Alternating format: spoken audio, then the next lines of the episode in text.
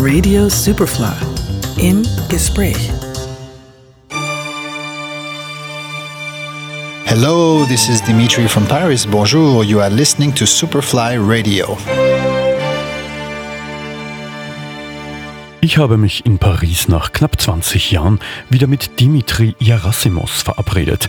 Als Dimitri from Paris verkörpert er das Savoir-vivre wie kein zweiter Protagonist der DJ-Kultur in Frankreich.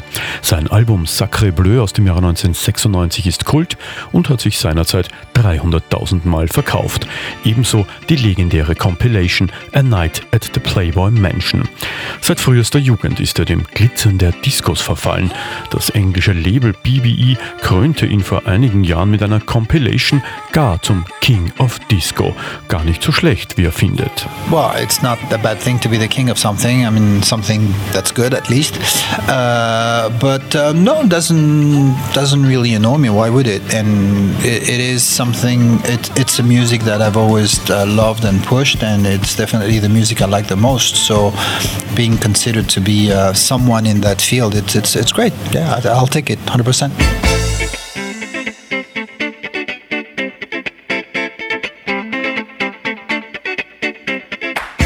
Das Label Yellow Productions war Ende der 90er State of the Art und viele Produzenten und DJs, die in Frankreich wenig Beachtung geschenkt bekommen haben, fanden hier ihr musikalisches Zuhause. Well, you know, back then it was it was very new for for a lot of French DJs and producers to actually have music released and and sort of successful, uh, at least appreciated outside of our own country. First first of all, in our own country, nobody was giving us any recognition. There was absolutely no market for us making music, even DJing.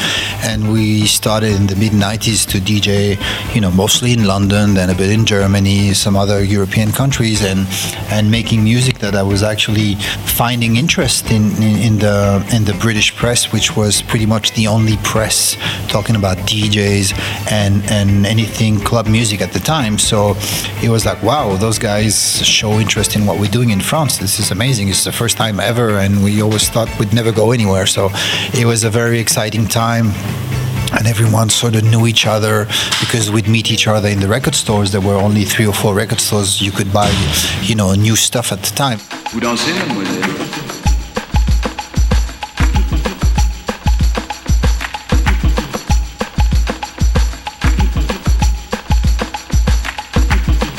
Disco ist Dimitris Welt. Das war sie damals schon und ist es noch. Und plötzlich Gruppen wie Chic zu remixen, keine Selbstverständlichkeit. We spoke earlier into the disco field because this this was my thing, and uh, and I'm happy that uh, you know pretty much 25 years later I'm still able to do things and probably do things that I wasn't even dreaming I could be able to do back then, such as remixing things for Chic, for instance. I mean, you told me 25 years ago one day you'll remix Chic. I'm like, yeah, good luck with that.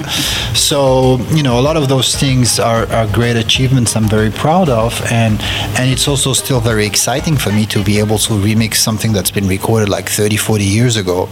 In den vergangenen Jahren wurden alte Diskoscheiben neu herausgebracht oder als Edits veröffentlicht. Ein regelrechter Hype, der da vor allem bei einer jungen DJ-Generation entstanden ist. Das bemerkt auch er. I do play disco to very young people today, and it works. So obviously, the, the trend has helped them, and it brings um, it makes things more familiar to people. You know, they used to hear like a strong uh, drum machine kick all the time with house music and techno, and and if you play a disco record and they're not used to it, the sound is different. It might be weaker to their ears.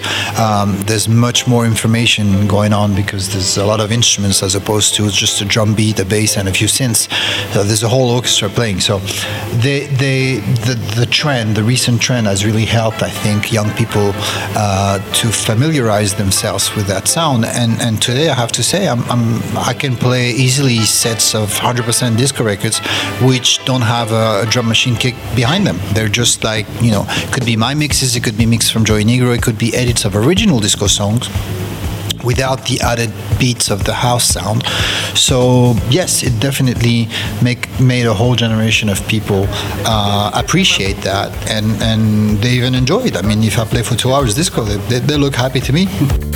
Tu traînes la nuit avec tous ces brigands.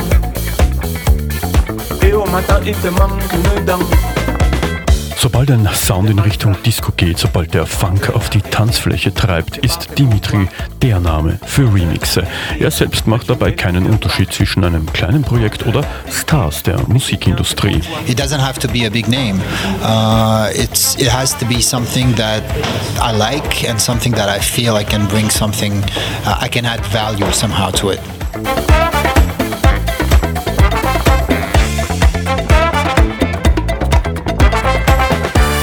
25 Jahre hinter den Turntables und so kann es weitergehen mit großem Erfolg. Dimitri from Paris hat dafür ein einfaches Rezept. I play music that is timeless, that I find is timeless to my own uh, to my own mind. So um, it could be anything as long as I feel it's still relevant the moment I play it. I mean, a lot of people are still listening to compilations I've done like 20 years ago, like the Playboy Mansion things, which is from '98 or whatever.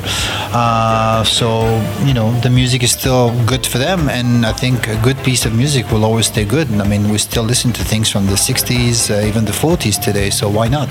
Vielen Dank an Dimitri from Paris für das Interview. Wir sehen uns auf der nächsten Tanzfläche.